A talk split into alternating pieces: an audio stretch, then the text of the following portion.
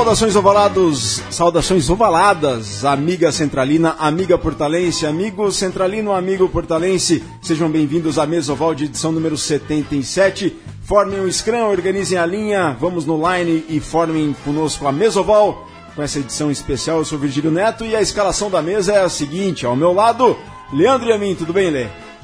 Tudo bom, Virga? Como é que vai? Tudo certo, vamos é. para mais uma aí porque Perfeito. Não temos câmera, mas vamos que vamos. Né? É, um probleminha técnico aqui, estamos sem câmera, é, então é, não veremos os seus lindos olhos na webcam. Ô, Virgílio. Fala. É, a Olimpíada do Rio, 2016, foi muito boa para o rugby, pelo menos para o rugby, é, se não o rugby 7, né? Exato.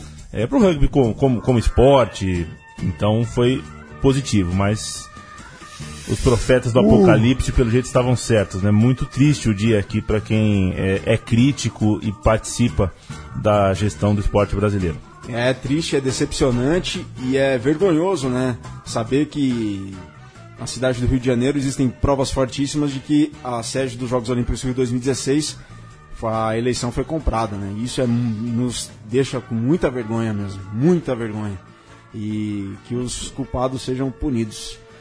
É triste. Mas vamos que vamos, mesoval número 77 na ponta de vermelho. Guilherme Taveira, tudo bem, Taveirinha? Olá, senhoras e senhores, muito boa tarde. É por isso que eu gosto de esporte de várzea, de bairro, esporte bretão, futebol, rugby, jogado em países subdesenvolvidos da América Latina.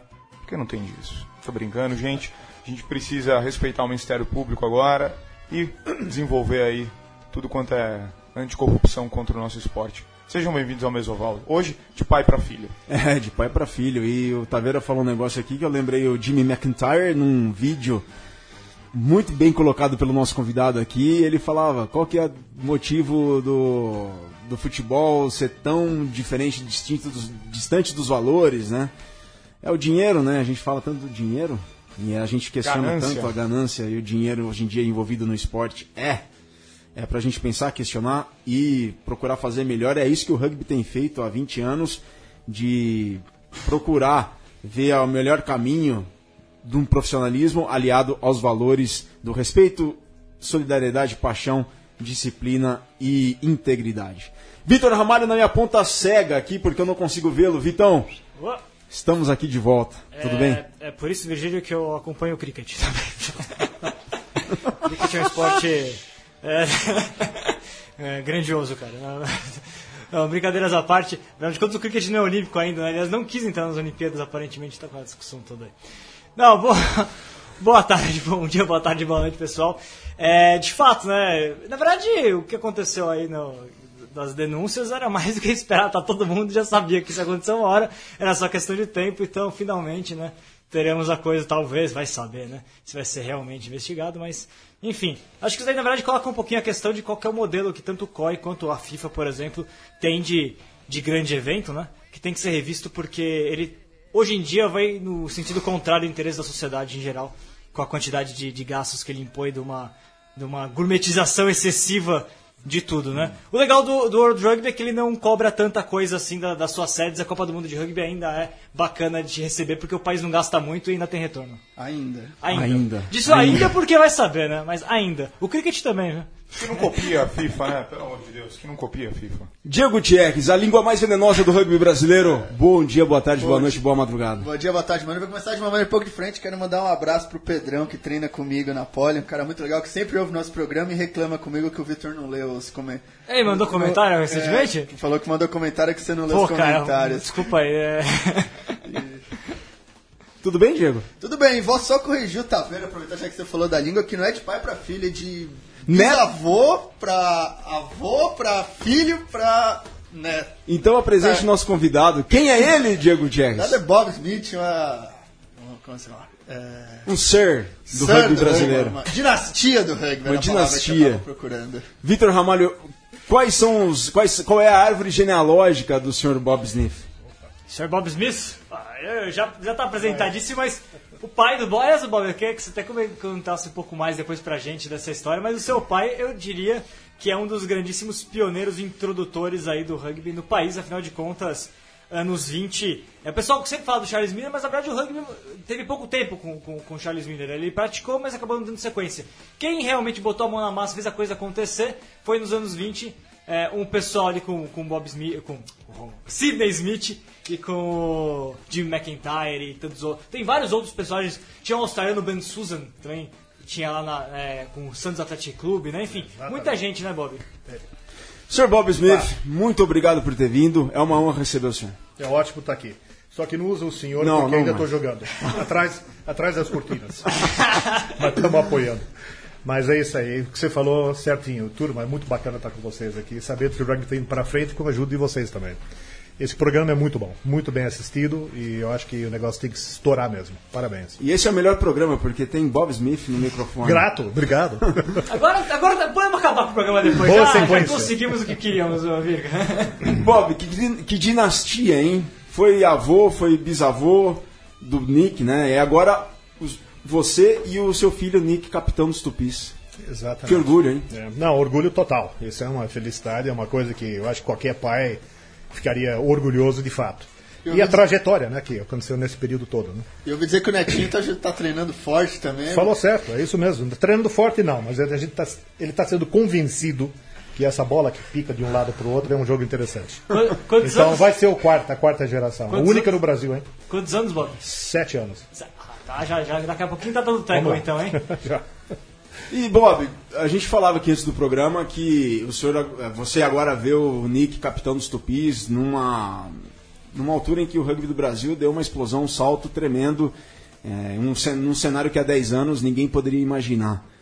Você, quando jogava no seu tempo de SPAC, no seu tempo de seleção brasileira, você imaginava que tudo isso que está acontecendo um dia pudesse acontecer? Não tão rápido. E eu falo rápido porque muita gente fala que isso é muito devagar. Rápido porque na nossa época realmente a coisa era, o, o Virgílio sabe muito bem disso, você sabe disso, todo mundo sabe, o Vitor sabe. As coisas eram totalmente diferentes. Toda a comunicação era diferente, o transporte era diferente, o jogo era diferente, os pontos eram eh, diferentes. Mas a ideia era que sim, o Brasil vai para frente no rugby, que os, o- a cultura do brasileiro, apesar de futebol, futebol, futebol, eh, tem muito espaço para os esportes. Tanto é que você vê esportes radicais hoje como a coisa subiu. Bem, enfim, falando do rugby, ah, realmente, de fato, não, não, não há outra. O rugby tinha que subir, ia, ia realmente ganhar muito espaço, como ganhou. E ah, o tempo demorou. Nós temos personagens que passaram por isso, que todo mundo já conhece, os ex-presidentes do rugby, que todo mundo lutando na mesma direção. Ah, e foi e chegou nisso. A grande coisa do da minha época era a gente falar assim: nós temos poucos jogadores de alta qualidade. O que nós precisamos é inverter isso, ter volume e não importa a qualidade. Inicialmente. Isso era o grande start do rugby. Tinha que ser isso. Aconteceu. Desenvolveu a cultura do esporte. Exatamente. Sabe, não é convencer pais, convencer pai, mãe, etc., que o, o, o jogo não morde. Pode doer um pouco, mas não morde. Isso levou muito, bastante tempo. Mas que eh, o brasileiro tinha espaço para esse jogo, tinha, e como a gente está vendo hoje, tem, e já causou eh, muita bagunça no meio do caminho para grandes equipes. Isso é o rugby hoje. A parte física nem se discute. Ah, eu não vou nem perder tempo falando isso, que o nosso treino é levantar, sair do trabalho, ir treinar terça e quinta, a mesma coisa que fazem hoje, mas o esquema era outro, você mesmo falou, Virgílio, sobre o Jimmy McIntyre na época do SPAC, era que a prefeitura deixa a luz da rua acesa para a gente poder treinar e ver onde nós, onde nós estamos treinando no campo de futebol. Ou liga os faróis do carro, alinha os carros para a gente poder treinar. Eu estou falando isso em 68, 69, esses dois anos aí. Aí a coisa melhorou. Aí o SPAC começou onde a gente treinava em termos de clube, botou lá os, os holofortes, etc., alguns anos depois, e a coisa começou a ficar maravilhoso. E a seleção a mesma coisa, a gente treinava em algum ponto disponível, Clube Atlético Paulistano, SPAC, onde fosse. Na E a- medicina, várias vezes lá, não? E na medicina, claro, falou bem. E as dificuldades inerentes a isso. Mas fomos buscar resultados, participando dos sul-americanos, que vocês têm toda a história disso. E o rugby está aí hoje. Como está, Virgílio? Acho que é isso, assim, rapidamente. Seria isso. Agora, o fantástico, o, o ponto que eh, me deixa como pai muito feliz é o Nick chegar naquele ponto que ele está jogando desde acho, 12 anos de idade, ou antes, o rugby, eh, na seleção. Pegou júniors e assim foi, foi, foi, foi, como outros foram. E ele foi um dos que chegou ah, no máximo, que para mim é o máximo, é capitão da seleção brasileira. E com vitórias. E com Fantástico. vitórias. Vitórias históricas. Históricas, exatamente. é Fantástico. Você também chegou a capitão da seleção? Não. não era necessário. não, não, não. A gente tinha uma turma muito boa. Ô Bob, é, qual que é a idade sua e como é que foi sua introdução ao rugby? Eu sei que vem toda uma família tradicional, mas como é que foi esse primeiro contato, com quantos anos e como é que se deu isso tudo? Aliás, Viga, queria até Ah. emendar né, isso pro, pro Bob, que eu acho que é, é uma coisa que fica na cabeça. né? Como que foi pra você é, crescer com, com o seu pai? Como é que ele te incentivou a praticar o rugby? E depois, se você, fez- se você na verdade, fez o mesmo com, com o Nick, foi algo natural, como é que foi essa transmissão? Porque, porque é difícil né, passar a, a paixão de, de, de, de, de avô para pai, para filho dessa maneira, né? Ah, muitas vezes acaba se perdendo no meio do caminho, né? Acaba um não tendo, uma geração não tendo interesse, etc. né? Falou bem. É, só respondendo rapidamente para você, a coisa foi interessante. Eu acho que é assim que a coisa funciona. Se você é sócio de um clube, no meu caso, ou no meu caso, meu pai, era o SPAC. O SPAC, a infraestrutura, a infraestrutura do SPAC, né, em termos de campo de esporte, tinha o quê? O cricket, que você, o cricket que você mencionou antes, que também tive que jogar. O, tinha um campo de rugby e os outros esportes, squash, fives, eh, tênis, etc.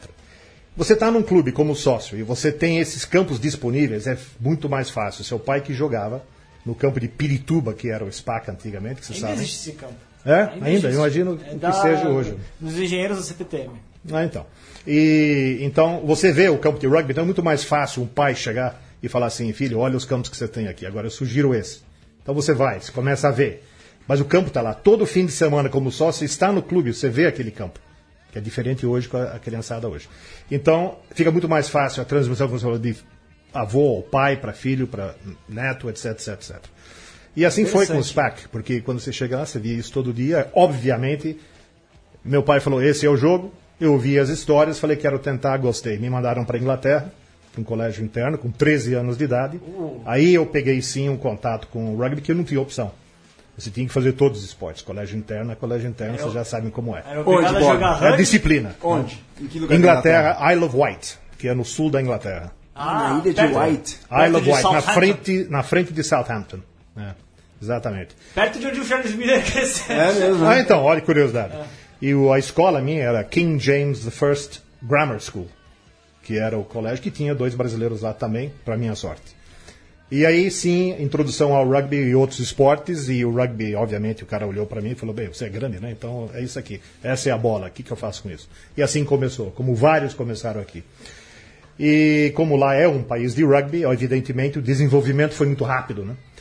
Então, colocavam dentro de um, de um carro lá, ó, semana que vem você vai jogar aqui, tarará, e assim foi. Então, meu crescimento dentro disso foi numa escola de rugby Mas você jogou futebol e cricket lá também? também, e atletismo.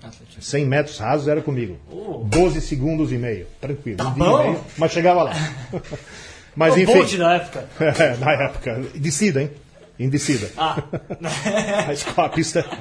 Mas enfim, então o rugby foi. A escola essencialmente era uma escola de rugby, então ah, o, clube, o clube, a escola cresceu muito.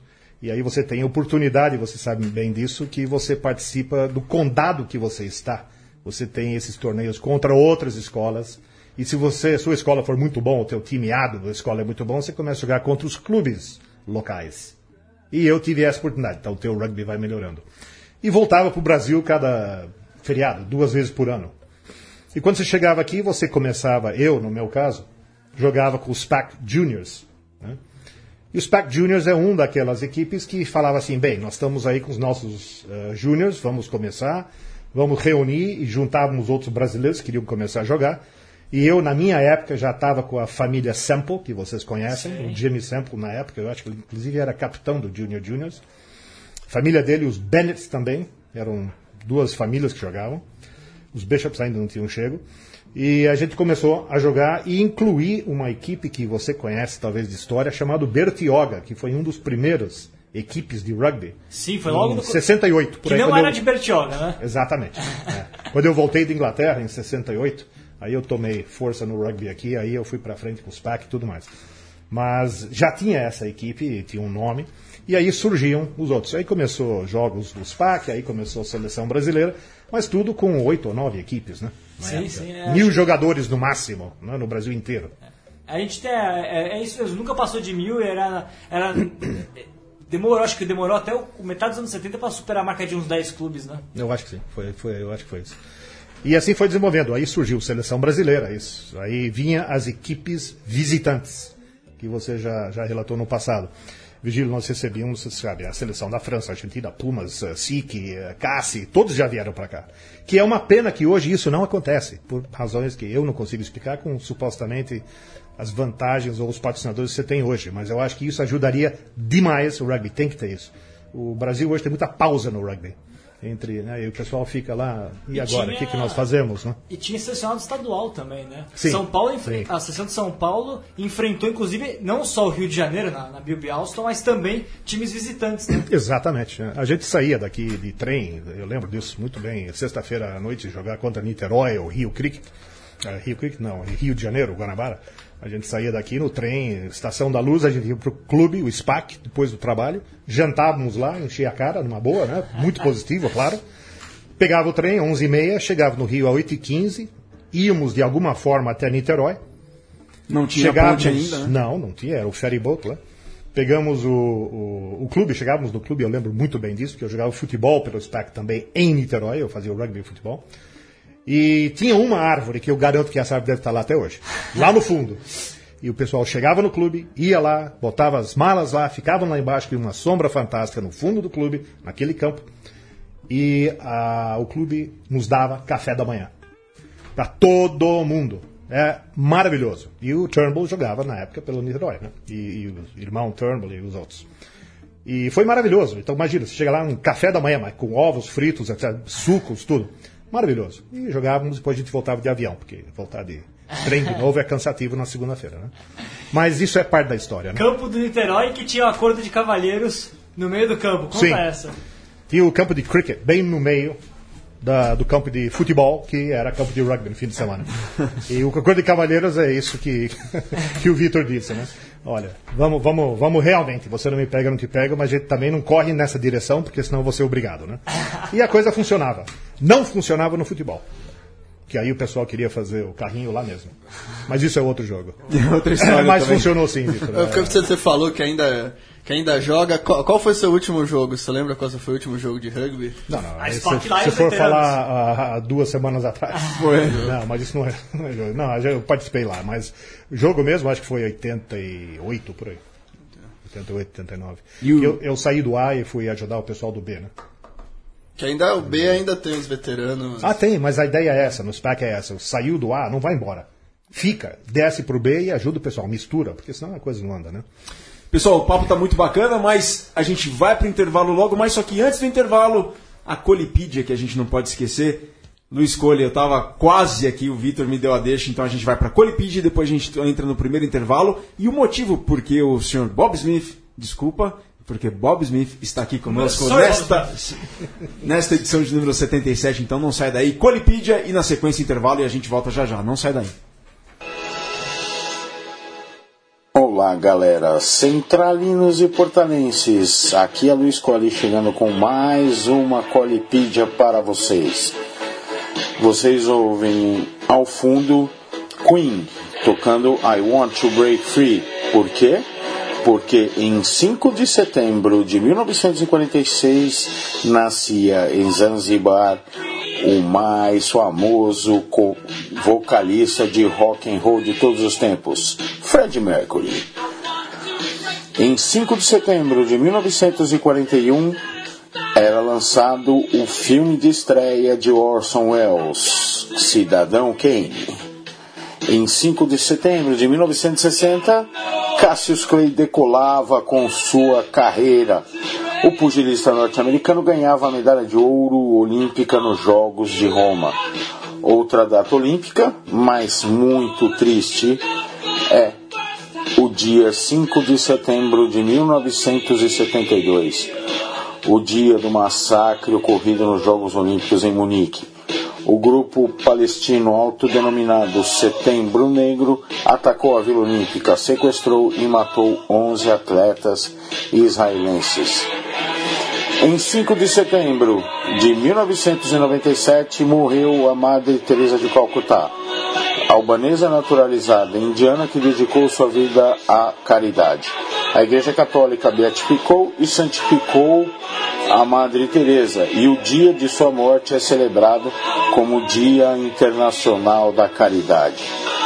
num dia, agora vamos para o rugby, no dia 5 de setembro de 1998, Joel Stranky, Stransky marcou 19 pontos em chutes quando o Leicester começou sua temporada com uma grande vitória sobre o Harlequins, com o placar de 49 a 15.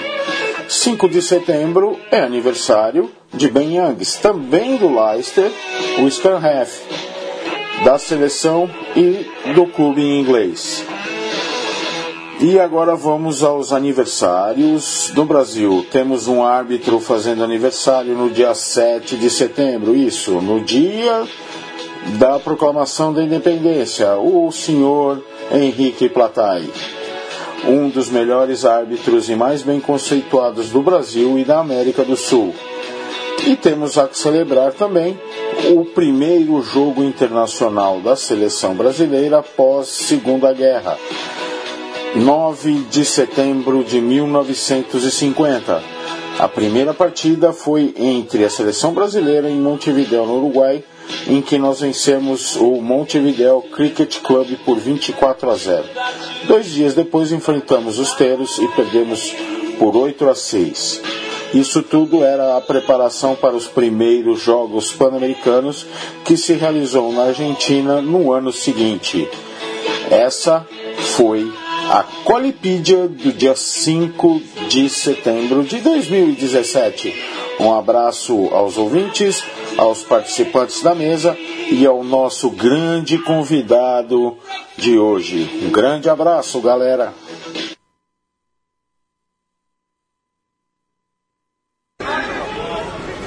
Someone runs a dummy line, the chip over the top from Reezy.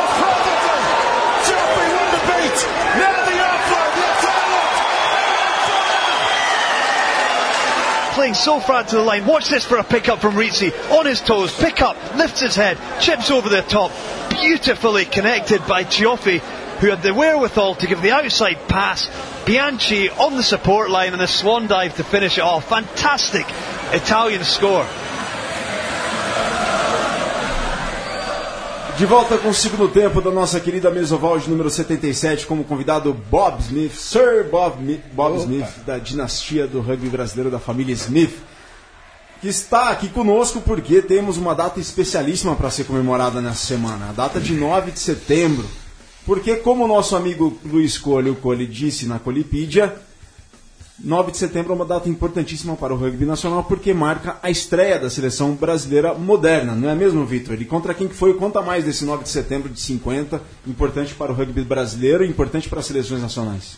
Exatamente, Virga. O Cole deu a deixa que foi um jogo contra o Montevideo Cricket, né? É, exato. Até vou passar aqui, estou abrindo já a nossa sequência que tem todos os resultados da história das seleções brasileiras de rugby estão, aliás, no portal do rugby nós temos uma sessão específica que no momento, aliás, acaba de cair o site. Uma sessão Maravilha. que fim levou. Mas, é, foi o Brasil e Montevideo Cricket. Tem a. E, e- ah, acho que está quase abrindo aqui, só um minutinho. Não, você sabe a É, nove- foi Ah, dia de 9 cabeça. de setembro de 50, Brasil Isso. contra Montevideo Cricket. Foi a Brasil- preparação para os Jogos Pan-Americanos de 51, né? E depois o Brasil contra o Uruguai. Isso, e foi dois, foi dois jogos do Brasil contra o Uruguai. A grande questão, né, Virga, é que essa é a primeira vez que foi montada uma seleção, o Bob até pode, pode comentar, se não me engano, foi até uma ação ali, ali com o, o Jim McIntyre ajudando a montar a primeira seleção. É, justamente pensando nessa, nesse início que o rugby teria de disputas aí na, na América do Sul. A partir de 51 teve a. a Os Jogos Pan-Americanos. é, só que o rugby é um evento à parte dos Jogos Pan-Americanos. Não era evento oficial dos Jogos Pan-Americanos, mas foi disputado o primeiro Sul-Americano, que foi considerado Sul-Americano extra-oficial, né? Só vai começar de verdade em 58, né? Que é o primeiro Sul-Americano dito oficial, depois o extra-oficial virou oficial, né? Mas é esse caminho, né? Pós-Segunda Guerra que o rugby começou a se organizar. A grande questão é que o rugby já tinha sido é, jogado, uma- já tinha sido formado um selecionado brasileiro antes também, né? Que era... Que era que jogou contra os Em Springboks, né? 32 jogou contra os Junior Springboks, a seleção B da África do Sul, e em 36 contra os Lions, né, Bob? Você Sim. conhece bem essas histórias? Você, sabe a história. história do. do- Participação, não. Não, mas como história. Claro. Essa, essa de 50, por exemplo, nessa primeira. 50 e 51, esses primeiros movimentos aí que o Brasil formou uma seleção, você, sabe alguma. Não, não, nada, não. Isso aí me passou em branco. Só lendo mesmo aquilo que já está escrito. Primeiro, você participou de, a partir de quando? 71 foi o meu primeiro sul-americano, pelo Brasil. E o pessoal já contava dessas primeiras experiências, como é que era essa formação heróica aí da seleção brasileira que muito poucas, muitos poucos recursos, na verdade, nesse começo. Não, é verdade, contavam de 64, né? Que era o famoso, né? O, famoso dia que foi em São Paulo. Né? É, então, esse sim era, era daí para trás era só história. Mas eu estava junto com esse pessoal uh, quando eu comecei a voltar aqui para o SPAC, jogando rugby, e o pessoal que jogou em 64 estavam lá atuando ainda. Né? Em 68 ainda tinha alguns. Uh, Nippon também tinha um japonês muito forte que você lembra lá. Mas foi excelente, essa foi a seleção. Foi daí para frente que eu posso dizer que eu estaria ao vivo lá olhando as coisas, né? Do, do rugby participando. E, e essa, da, essa outra história que a gente está falando né, das seleções brasileiras que jogaram aí nos anos 30, o Sidney participou, né? Vocês... É, 20 e pouco, 20... É, 32 e 36. É, 32 e 36, foi sim. Ele foi campeão, uh, campeão não, ele foi... Uh, uma época ele foi o capitão da seleção paulista, que joga com aquela camisa que você viu outro dia. Uhum. Parecia a camisa do SPAC, né? Tinha um P, P ou de Palmeiras ou Paulista. Associação, Associação Atlética é, Aqueles, Aquelas uh, equipes iniciais, né? Mas sim, tem, tem essas fotos que você já viu que o Turnbull, inclusive, passou, né? Adiante com a seleção formada, quer dizer, aquelas equipes formadas com os nomes que fazem parte do rugby, né? E, obviamente, o Sidney Smith, meu pai, estava numa dessas aí também. Ó, Virga, consegui abrir aqui, ó. 9 de setembro de 1950, primeiro jogo contra a seleção nacional, Brasil 6, Uruguai 8, jogo no Montevideo Cricket Club, lá em Montevideo, em 51 depois, é, em setembro, aliás, dia 9 de setembro, foi o que o Brasil estreou contra o Chile no Sul-Americano, primeira vez depois do jogo sul-americano, é. 68 a 0 pro, pro Chile. Chile que na época era a segunda potência da América do Sul, na primeira era a Argentina, a segunda era o Chile, o Uruguai vinha O ano foi? Em 51. Okay. Montevideo Cricket, que de passagem, é o clube de rugby mais antigo do mundo fora da Europa. É. O decano do esporte uruguai. O Brasil tem tradição de perder para o Uruguai em 50, né? No rugby, é, no futebol. Impressionante. É. E, Bob, o, o que o seu pai, dentro do jogo, deve ter passado bastante coisa, mas algumas coisas que o seu pai deve ter passado fora do jogo também, fora de campo, questão dos valores, o que seu pai falava, qual é a lembrança mais nítida que o Bob tem do seu Sidney é, com relação a dicas dentro de campo e fora de campo? O que, que o seu pai passou? Bem, meu pai era muito competitivo, né? então a coisa dele era SPAC ganhe. Ponto final. muito simples. e ele assistia como a minha mãe, uh, todo fim de semana, ele ia lá assistir os jogos no SPAC. Faça chuva, faça sol, os dois estavam lá. Impressionante. Uh, isso foi até o final. Uh, impressionante isso aí, porque hoje eu tenho, conheço uma outra família que tinha pai e mãe também, que é a família do Diego, que nós conhecemos, o Diego Padilha. O Diego Padilha. E eu lembro claramente, em década de 70, a mãe dele, o pai dele, num lado do campo, minha mãe e meu pai no outro lado do campo, e os dois uh, torcendo para as duas equipes e, e, os filhos e tudo mais. E quando os dois se encontravam era uma confusão no português e no inglês e no espanhol. Era muito gozado isso. Mas faz também parte da história. Mas basicamente era isso. O, o, o meu pai era é um cara que adorava o rugby, fez muito pelo rugby, foi presidente, como vocês sabem, na Associação Brasileira de Rugby, ABR. Conseguiu nas primeiras viagens, na época, CBD ou CND, não me recordo bem, CBD. o primeiro uniforme do SPAC, é o uniforme uh, SPAC não, da seleção brasileira, que era uma coisa até que olhava assim e falou, pô, todo mundo com uniforme, não precisa mais viajar de jeans e camiseta, né? Enfim, uh, e assim foi. Mas uh, em rugby foi isso, ele acompanhava tudo e as dicas dele foram: cola no rugby que você vai fazer muitos amigos, isso vai te ajudar muito no trabalho. Dito e feito.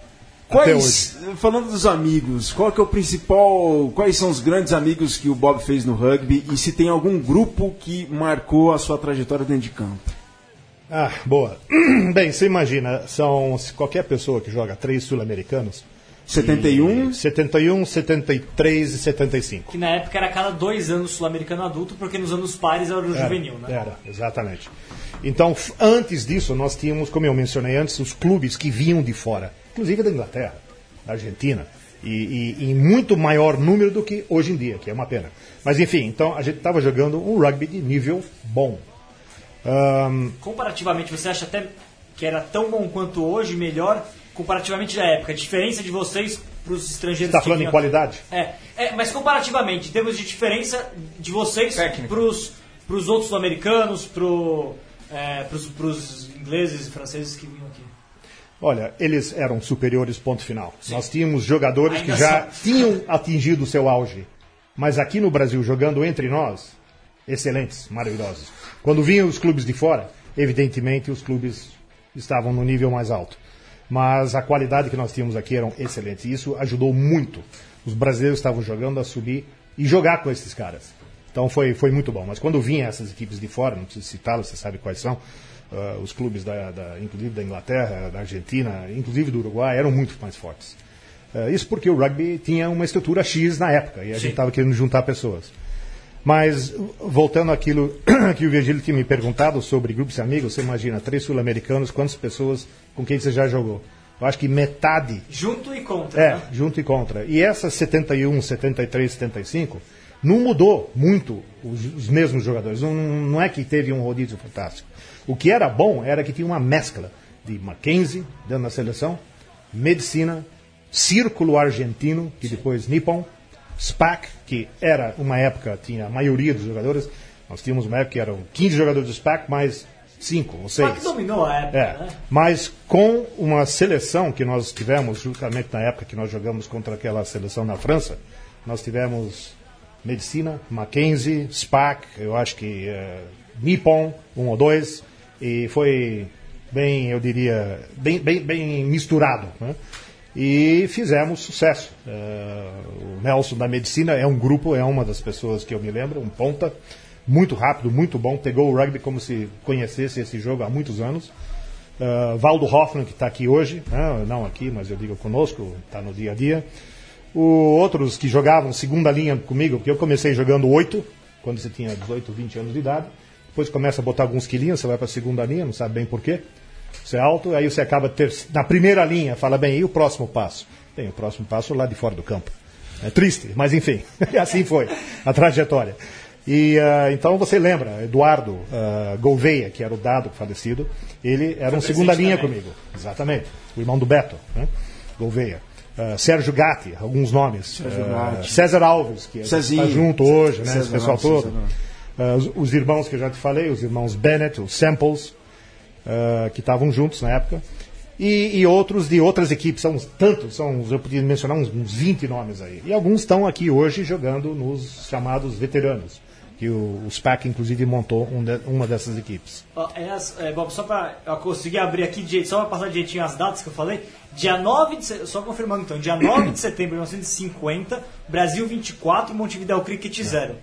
E depois, dia 11 de setembro, Brasil 6, Uruguai 8, os dois primeiros jogos daquela gira de 1950.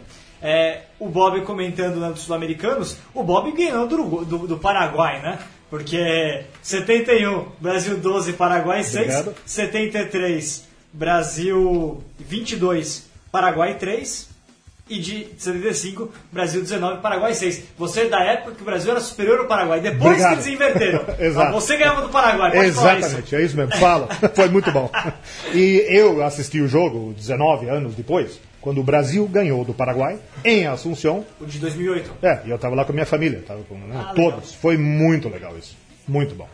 E aí virou, e aí a coisa andou melhor pro Brasil. Né? E como é que era jogar contra o Paraguai nessa época, contra o Uruguai, contra o Chile? Na época minha, na época do meu do época. Na minha época, os jogos eram mais pro lado deles, tinha uma diferença basicamente de Uruguai e, e Chile, de mais ou menos 20 pontos. 15 a 20 pontos de diferença. Eh, primeiro tempo a gente segurava, segundo tempo não dava. O físico deles. Era muito. Não, não, físico é a técnica mesmo. Tá? Eh, físico, acho que, ok, elas por elas, mas era o, o- o- a qualidade de jogo. né? E a Argentina não se fala. Você fala que ótimo, que bacana, você jogou contra o Hugo Porta. Sim, ele e a, a turma dele, muito bacana. Como é que foi segurar? Tacleou ele? Não sei se eu tacleei ele, porque ele não conseguia chegar muito perto, porque ele é muito rápido, passava direto e eu ficava parado, né? Mas que eu botei uns pontinhos em cima dele, eu botei. Ah, então tá bom. Né? Porque eu acho que eu, eu já marquei vários pontos contra os Pumas e isso dá um gostinho diferente. Eu abro, que daqui a pouco eu tenho que descobrir aqui. Mas, eh, mas bom, mas era muito forte. O Chile, eh, fora a Argentina, né, mas Chile e, e Uruguai eram superiores. Nossa batalha era sempre com o Paraguai. Agora está mais distante, né? Agora o Brasil já está deixando o Chile muito preocupado.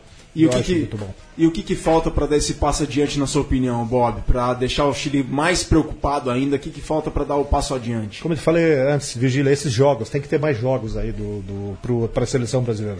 Durante esse período, entre eh, o começo do ano e final do ano. Tem que ter clubes vindo da Argentina para cá. E não adianta falar, põe o Brasil lá. Ninguém consegue ir até lá, ficar lá durante a semana, que nem o Paraguai fez, o eh, Uruguai fez. Né? Eles estão vizinhos. É longe. Mas traga para cá. Não, não, não é muito caro. Mas tem que ser um trabalho feito.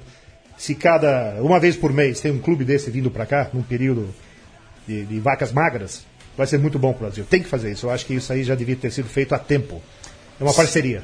Sabe quem tá na audiência e mandou um abraço para você, Bob? Não faço ideia. Rock Rugby Itapeva Opa. e o Lamon Smith mandou um abraço Oh, pro, pro que seu ótimo. Bob. Parabéns a eles.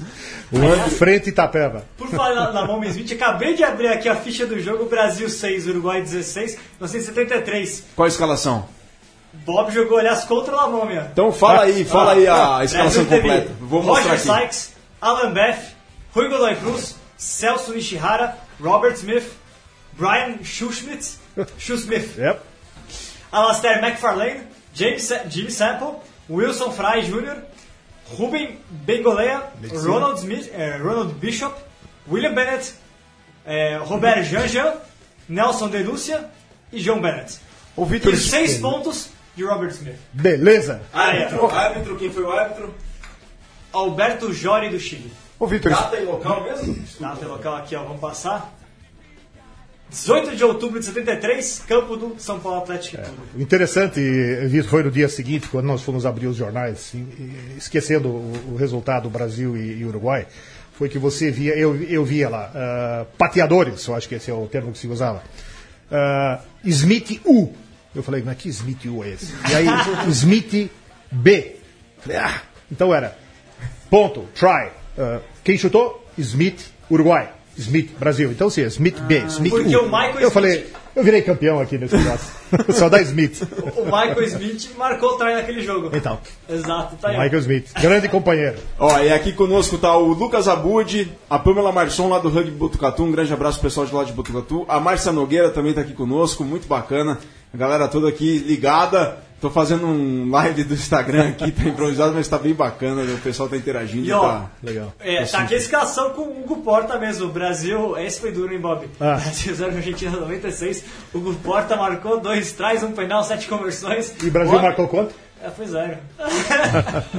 Mas não é difícil jogar com o Hugo Porta, né? Acabou vendo uma grande lenda em campo, né, Bob? Sim, é, sim. é talvez pra muita gente. Tem muita gente que coloca o Hugo Porta talvez aí no ranking dos 10 maiores da história, dos 20 maiores da história, talvez Perfeito. 15, pro É. 23 da história do, do ranking mundial, né? Concordo. É isso mesmo. Muito bom. Bom, galera, a gente vai para um rápido intervalo, o último e derradeiro intervalo dessa mesa loja número 77. Não sai daí porque o último intervalo reserva uma surpresa bem bacana, uma narração muito especial lá dos anos 80. E vocês vão saber porque logo depois do intervalo. Não sai daí, a gente já já volta. Mesoval 77. いいタップバック平尾です飛ばした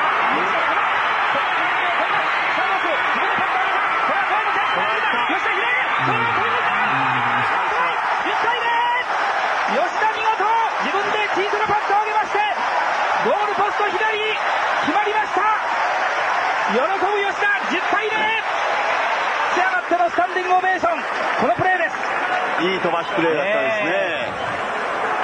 そして自分でこれパンと上げてグラスゴーを振り切ってよくハーフ帰ってましたけどね。え Volta com o terceiro e derradeiro tempo da nossa mesa oval de número 77 aqui pela Central 3, recebendo a lenda Sir Bob Smith, filho do seu Sidney e pai do Nick Smith, capitão dos Tupis. Cavaleiro do rugby. brasileiro. Cavaleiro do Rugby Brasileiro, Ordem do Mérito, é, como é que é? Cavaleiro do Império do Rugby do Brasil. Exato. É, do Sir Bob Smith, cujo filho Nick é capitão dos Tupis, dos Tupis, mas deve estar um pouco triste porque tivemos as quartas de final do Super 8 neste fim de semana com os seguintes resultados e quais resultados impressionantes aqui. Impressionantes não, mas foram jogos muito parelhos. Começando pelo clássico Caipira, Jacareí 24, São José 17. O Pasteur venceu o SPAC no apagar das luzes por 28 a 27. Aí depois eu quero que o seu Bob fale do filho Nick, porque ele estava nesse jogo.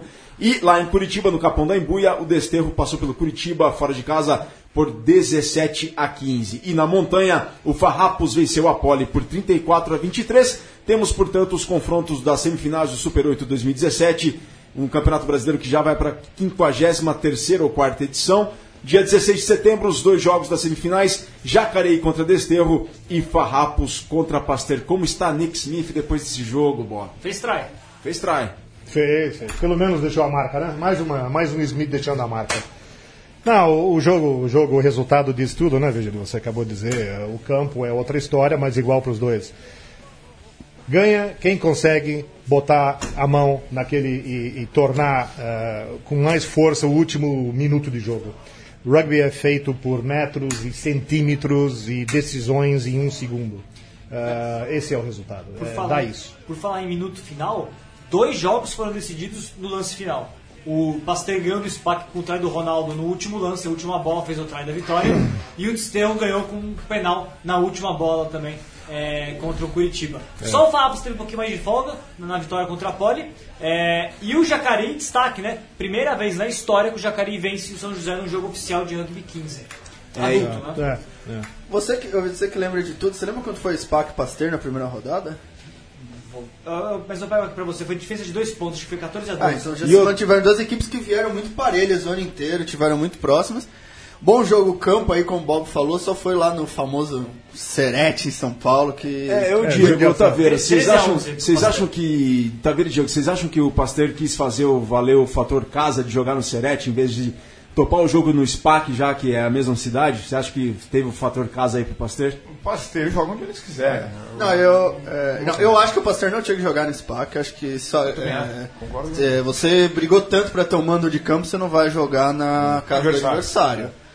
E, mas acho que poderiam ter procurado um campo melhor. O Pasteur jogou alguns jogos lá em Santana, de Poderia Parnaíba, ter sido que é um lugar muito legal, tem uma baita estrutura. Poderia, mas escolheu o que foi o campo que teve, é o mando dele, se está homologado pela federação, não tem que discutir, tem que ir lá, vestir a chuteira e, Ganhar o jogo, e ganhar o jogo, exatamente. seja quem for. E foi. O Jacareí, mano, muito legal. Acho que realmente o Jacareí é uma equipe que acho que tem um Aliás, São projeto. José com o Moisés e os, irmãos- os irmãos Sanseri todos em campo. O Moisés fez todos os 17 pontos do São José. Arrepiou lá o Moisés, mas não foi suficiente. né?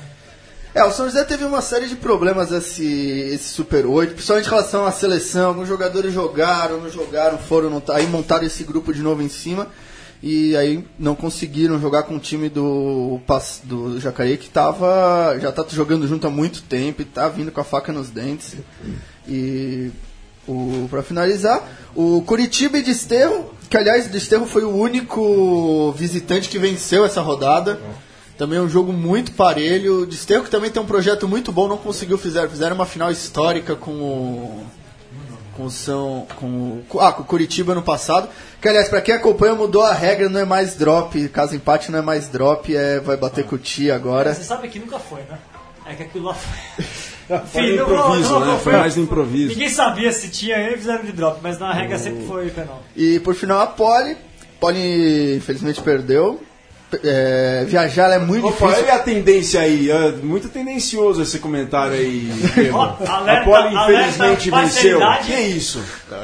Que isso? Não precisa ficar vermelho, Diego. O- Fala, a culpa foi que não te botaram em campo. Exatamente. O, muito, sempre muito duro viajar, principalmente lá pro Rio Grande do Sul. Isso daí pesou, perdeu algumas peças e o Farrapos vem muito forte.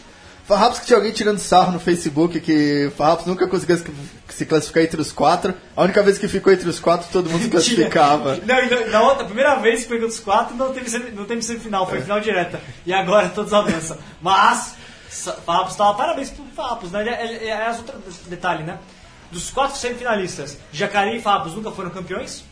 O Pasteiro não ganha desde 94 e o Desterro não ganha desde 2005, portanto teremos um campeão novo, ou não 95, novo, mas que não ganha há um bom tempo. né? Desterro foi campeão em 2005. 2005, última vez tricampeão brasileiro, a última em 2005. E o Pasteiro 94. Então é bem legal que a gente vai ter aí uma variação de campeão no Brasil. né? Aquele pastel de 94 que, se você pegar, por exemplo, o Clermont hoje jogando, é nítido, é igualzinho o pastel de 94. Le- Lembra, não lembra, Bob?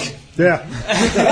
claro, bem claro, bem nítido. E ô Bob, como é que você vê esse rugby de clubes do Brasil? Tá feliz contente. Claro, pelo, pelo que já pegou no passado, pelo que vê hoje, deve estar muito contente, né, bom? Não, é bom, isso mostra que o nível melhorou demais, né? Tá muito bom, tá tudo parelho. Olha os resultados que nós estamos tendo agora. Não, não tem 20, 30, 40 há diferença entre um time e outro. Os, pou- os pontos Do são muito Super poucos. 8, né? É, tô a gente falando do Super falar 8 da daqui a só. pouquinho. É.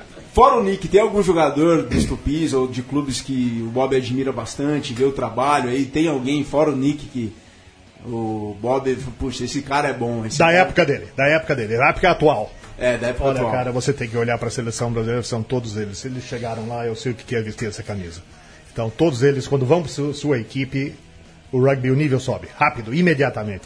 É todos eles. Não tem nem dúvida, não tiro um nem outro. E do passado? Quem que Ah, se... do, do passado tem essa turma que o, o Vitor, inclusive, falou, né? Ele acabou de ler agora uma escalação de 73, 71, 75. Pessoal da medicina, eu te falei, eu já mencionei antes, Mackenzie, Círculo Argentino, Nippon. São ra é raro ver esse pessoal todo, mas estão por aí em algum lugar. Mas eh, basicamente é essa, essa turma que a gente tá junto e a gente vê, os Valdo Hoffman e outros também, né? César, Cezinho. E... Essa é a turma. Viga, teve Taça Tupi também. É, com Charrua Só- e Belo Horizonte É. classificados para a elite do rugby brasileiro É, ano que vem. parabéns pessoal de Porto Alegre e de BH que vão voltar aí pra, pra elite brasileira. Sim. Vão tomar uma rodada pra ver quem são os outros. O Band já tava garantido. Aliás, o Band fez 78 a 0 aí no, no Rio Branco, né? O Branco. Aliás, ô Virga, você falou que 100%, foi né? diferente. Eu, eu vi uma Taça Tupi muito competitiva também, com exceção do, do Band, que realmente destoou. E, infeliz- em cima, né? é, infelizmente, com exceção do Rio Branco que tava vendo aqui, que foi a única equipe que não ganhou nenhum jogo na, ta- no- na Taça Tupi, tivemos, tivemos jogos muito O bons. Vermelho foi uma boa surpresa. Foi uma boa. Chapecó. Todos os grupos, Chapecó. o que eu falei, tirando o Rio Branco, todo mundo conseguiu ganhar pelo menos um jogo, que eu sempre acho importante. Acho muito ruim quando uma equipe joga um campeonato e não ganha nenhuma partida. Já passou por isso, né? Não, pensando. não. E o BH já, mas- enfim. E o BH voltando, né, viu, gente? O BH voltando também. Mas eu lembro que eu tomei uma vez, acho que uns 70 e poucos pontos do, do Jacareí, lá em Jacareí, que foi. É. Eu só, só queria fazer uma menção aqui ainda, falando do Super 8. Eu tava acompanhando as redes sociais do, do pessoal do Farrapos. Pô, dá um, um parabéns lá para eles, porque é muito bacana. Eu vi as fotografias do pessoal no estádio da montanha. É, a estrutura que eles têm lá, eu não conheço pessoalmente, se alguém conhece aqui, o Vitor, conhece? Tive o prazer de fazer um jogo com o Virgílio Neto lá na cabine. Muito né? bacana o estádio da montanha, as fotos, as mães dos jogadores. Ah, é um clima muito bacana. A montanha- O bar que o A pessoal polenta tem. depois. A- a- a- Depois. a- a- o, exper- o match experience da Olha, montanha. Deve ser um tipo, sonho é- para todo é clube único. brasileiro ter um É. estádio de rugby, né? Tudo com as cores do clube, é muito bacana. Parabéns Muito bacana. pessoal. Parabéns, Escopel, parabéns ao Tito Flores, parabéns a toda a comunidade de Bento Gonçalves ali da Serra, porque abraçou a equipe mesmo. E estou muito feliz pelo Farrapos chegar a essa semifinal. E tem uma, um par O Charrua duríssimo. subiu O. Charrua Tá subir militando faz um também. tempão, nunca subiu vez. Exatamente. Com dois trás, venceu o San Diego nessa rodada. O San Diego tá muito perto de subir também, deve, deve acabar subindo. Mas o Charrua venceu por 16 a 10 o, San Diego no clássico Sancha, um dos maiores clássicos do rugby brasileiro. né? Se não O- maior. Se não o É, maior. é. E foi, foram dois trás do Ari. O Ari tem 40 anos de fazendo idade. dois trás. Parabéns pro Ari, porque é sensacional isso. É o Ari no rugby e Zé Roberto no futebol. O Zé Roberto Lovalada. Mas esclarecendo um pouco para os ouvintes, eu ficou um pouco confuso. Os líderes dos, são três grupos da Taça Tupi, dois, os, qua- os três primeiros classificam para a semi, o melhor segundo, e os oito e os dois melhores de cada grupo jogam o Campeonato Brasileiro do ano que vem. Os dois melhores, mais dois melhores terceiros. Ou seja, quantos que sobem? São oito times que sobem. Ah, tá certo, mal minha matemática. Os líderes já estão decididos. É Nós vamos ter um Super 16. É, exatamente. Generalizado. Gostou do nome, gente? Eu acho que não vai ser esse que estão falando, viu? O que eu ouvi por dentro aqui, o, o Bernardo falou que já deu esse super aí. Vai ser um Pro 16. Pro 16. Top 16. Não, podia ter um naming rights, sei lá, Campeonato Brasileiro. Brazilian Professional. É. Taça Bob Smith. Taça Bob Smith, é, exatamente. Valeu, já deu, Taça Bob já deu, já deu, aceito. Aceita. Não, tivemos a Taça Irmãos Turbo, tivemos aí vários duelos, várias homenagens, por que não Taça Bob Smith, Taça Família Smith, né? Ah, seria Poderia trazer bacana. alguns times ingleses, né? Pra jogar isso daí, né? Seria legal. E, tipo, Eu não tenho nada not? contra o, o Super, na verdade. Já ouvi gente falar muito mal dele. Eu gosto do super, eu gosto do nome. Virga, a gente vai. Teve também. Eu gosto de top 14, Eu queria né? bastante ainda fazer um, um apanhado já com o pessoal, porque a gente vai ter nesse final de semana a rodada do Rugby Championship. All Blacks contra Pumas, Wallabies contra Springboks. Queria saber do Bob, Bob, se tem acompanhado. Eu quero fazer um bolão com todo mundo aqui com, com os placares. A mas- União Argentina de Rugby ainda não respondeu meus e-mails, viu? Não? Não, não Vou cobrar lá. Mandei na. Quando foi a última vez, Val? Última terça-feira. A quarta-feira. Ó, ó, eu não queria te desanimar É. aqui no ar, mas quando eu tentei mandar era um jogo isso, sei lá, nos All Blacks era no, no sábado, se eles me responderam sexta tarde. Será que é porque é arroba Gmail mesmo? É, eles demoram um pouco pra responder. Brasil. Vou pra você. Posta, posta. Eles Mas, um Bob, pra tem acompanhado? sim, sim, sim. Quem Agora, que, que, que- quem que você tá achando que... É o Blacks ou time a ser batido, né? Difícil. Mas alguém pode bater os All Blacks? Bem, você tem os. Quem, quem sobrou? Springboks, Wallabies, Pumas... Não, Então. Não pode mais. Não, não deixa os Pumas em último lugar também, né? Afinal, eles já, já, já causaram problemas. Mas eu acho que os Springboks aí já melhorou tanto, eles vão pegar o segundo lugar. Nova Zelândia. Argentina, Austrália, África do Sul. Vamos pro bolão? Vai pro bolão, parceiro. vai ter o bolão do, do Super. Bolão Springboks. Do, bolão do jogo. E do Super 8 também a gente faz. É, primeiro jogo, All Blacks e Pumas. Tá. Quem ganha e qual a diferença? Bem, All Blacks, 15 pontos. Diego. Nossa, é, eu torço demais pros Pumas sempre, mas acho que vai ser uns É. 30 pontos pros All Blacks. Uh, Taveira. É, eu vou torcer pros Pumas até o final. é 50 a 15 Nova Zelândia. Vitor, fala aí. Não, vai dar Nova Zelândia 35 pontos. Eu coloco o All Blacks por 25. Gostei. bom, Bob. número Wa- ímpar. Wallabies e Springboks. Ok. Vencedor, Springboks, tá? 28, 23. Bom jogo, hein? Bom jogo. Cuide desse número. Eu vou apostar isso aí, ó. Segunda Ó. diferença. O- Aí eu acho que os Springboks estão muito bem, mas como eu gosto bastante da Austrália, eu já apostei contra os Pumas, eu vou falar Austrália 5 pontos. Ah, sempre você morou lá. Taveira? A África do Sul Ah. leva. Eu acho que vai ser. A África do Sul levou a- o último, último round aí em cima da, da Argentina, então acho que vai levar mais. Placar aí 10 pontos no máximo. Diferença. Não, pra mim vai dar Springboks 12 pontos. Virga? Box por 10. Quer fazer Aí. Super 8 então? Semifinal do Super 8? Semifinal do Super 8, vamos lá, bolão? Ó, aproveita que o Bob tá aqui, Bob. Agora eu quero ver, quero ver, a- quero ver o pessoal opinar o de fato. aqui É, falar. Dois é. clubes do Sul. né? Jacareí contra Desterro. Você quer o resultado ou a diferença? Diferença. Ou quem ganha? Quem ganha é a diferença. Ok. Desterro. Ok? O jogo Jogando. no Vale. Jogando aonde? No Vale. Tá. Desterro. Olha. Oito a pontos. torcida aqui Oito já- pontos. Pode ir. Diferença. Quero ver, você, quero ver você ter peito pra falar a mesma coisa, Diego. O-. Não, não, eu tô com o feeling, eu tô com, eu, a final vai ser Jacareí, vai ser, já vou adiantar, vai ser Pasteiro e Jacareí. Ah, certo. O, que muito provavelmente vai ser o contrário. Ah. Mas acho que o Jacareí, pra ser batido em casa, difícil, hein? Precisa- o, o Desterro vai precisar fazer um jogo histórico. Acho que o Jacareí vai levar. E. uns 10 pontos, eu acho. Ainda viajar é muito difícil, avião também. Taverones? Você, por gentileza, É. Ah. vai. Pô, Ah, não, calma aí. eu, eu tô apostando no Jacareí. Acho que esse. Acho que a gente vai ter uma final inédita, Jacareí e Farrapos. Tô apostando no Jacareí, mas vai ser muito difícil. Jacareí por um ponto. Eu vou torcer, eu sou barrista, eu torço pro Jacareí, que é o time de São Paulo. Bem claro. Quanto? Ahn, 34 a 18. Difícil, 18, né? 18. Virga? Final inédita, campeão inédito. Farrapos vai fazer valer valor casa. E Jacareí também. Jacareí e Farrapos na final. Farrapos vice, Mas, Liga. o placar do Jacareí e Desterro. Jacareí por 3, Farrapos por 3. Já adiantou Farrapos. Então, Farrapos e Pasteur, Bob. Pastor. Pasteur por? É. 12 pontos. Bob tá torcendo pra quem no Super 8? vendo? Na montanha por Tá 12? vendo? Boa pergunta. Ah, por que não? Nada, Porque, nada contra o Pasteur, nada contra o Pasteur, pelo amor de Absolutamente. Deus. Não, é Absolutamente. porque essa Nada equipe contra. ganhou do SPAC porque ela é. É, é questão de cor, será? Camisa cor. Pra quem você vai torcer, Bob? Aonde você viajou mais? Eu não vou dar uma saída política pra isso, dizendo, senhores, que bom, né? Se ganhasse alguém que nunca ganhou, mas é isso que eu quero. Mas Isso é que eu legal, gostaria. é legal. Diego, Uma equipe que nunca ganhou. Cara, eu. Pasteur. Cara, o Farrapos eu acho um pouco favorito, mas eu acho que o Pasteur vai ganhar porque o Pasteur vem é o que mais evolu, acho que o que mais evoluiu nesse campeonato em relação ao que começou.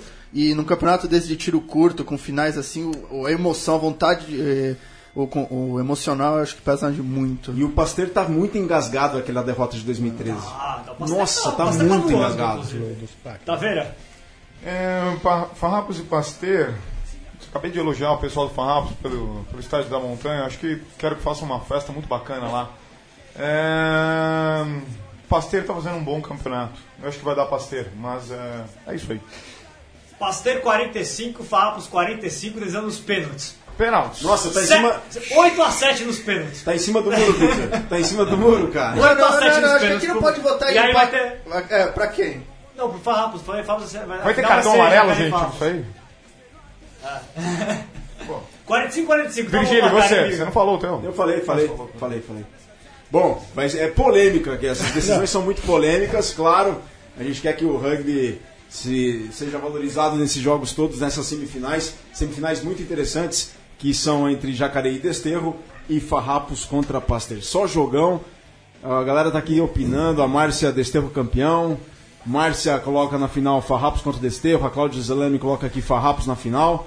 Então, podemos ter ó, uma final do Sul, uma final paulista ou uma final híbrida, né? Vai ser sul contra. Eu não, posso fazer uma adendo? Um minutinho, não sei se vocês ficam lá. Eu queria perguntar, acho que o Vitor acompanha mais.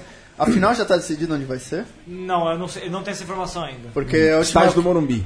É, porque se tiver uma final de novo sem paulistas, a CBRU vai querer fazer em São Paulo de novo. Se quiser Seria fazer, sensacional, viu? se quiser fazer em Brasília, aparentemente qualquer um faz. Dá É, até falando- churrasco. falando- Não, vamos fugir. Falando em Centro-Oeste, falando em. Centro-Oeste, a final da Copa a final da Copa Brasil Central vai, Vai ser, na na Arena Arena Pantanal, né? Rugby sem 16. fronteiras contra Goiá, Cuiabá. Estádio mais bonito que tem no país.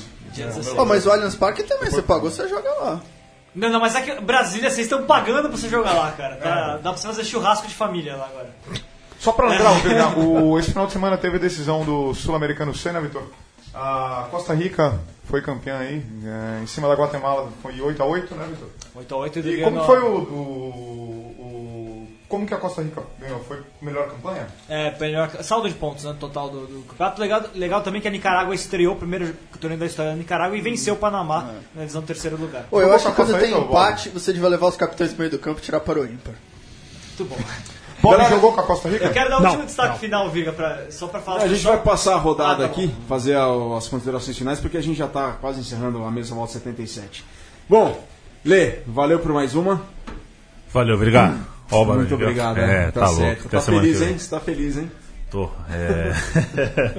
é a seleção da Turquia, tenta, é, tô me livrando da seleção brasileira. Tomara que vá pra Copa. Taveira, considerações finais. É, eu acho que semana passada teve aí uma, uma menção da CBR, eu achei bem interessante que agora nós temos uma seleção permanente, ju... permanente, Vitor? Não, permanente não. A primeira, a primeira que foi formada é pra- até o ano que vem, pelo Uma menos. seleção juvenil brasileira feminina. Então, parabéns e continue trabalhando com as bases e muito, por favor. Vitor Ramalho, considerações finais. Tá rolando agora, nesse momento, nem sei quanto é que tá, mas o pessoal que quiser dar uma, uma espiada. Campeonato das Américas de rugby de cadeira de rodas. E o Brasil tá jogando aí, é bem, bem interessante. É o principal campeonato anual que a seleção brasileira de rugby de cadeira de rodas disputa lá no Paraguai. Tá, tá tendo agora Brasil e Estados Unidos, a primeira rodada da competição. Legal aí, já que a gente dá uma avaliadinha no que a gente tava falando aqui, né? E também outro, tem o segundo destaque, na verdade, desculpa. Segundo Fala, destaque, fala. Diego. É que o Cheetahs e o Kings estrearam no, no Pro 14 e levaram uma cacetada. É, e esse Pro 14 com o time da África do Sul vai ser meio estranho, até para os times se adaptarem com relação ao calendário. Então eu estou muito curioso para saber o que vai ter na, na sequência. E aquele papo de, de im- implosão do, do Super Rugby é, ganhou novos capítulos aí, porque agora excluíram de vez mesmo Western Force. Western Force quer montar agora uma liga asiática. Enfim, rugby tá muito doido, Virgílio. Não sei o que vai acontecer aí, o que a gente vai ter de campeonato para 2020. Tem umas 500 ligas de- novas aí surgindo, viu?